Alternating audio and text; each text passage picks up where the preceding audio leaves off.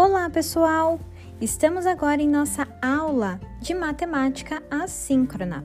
Nós daremos continuidade aos exercícios sobre subtração, tudo bem? Aqui em matemática, o nosso lema é aprender brincando, mas precisamos praticar e a prática da matemática é divertida.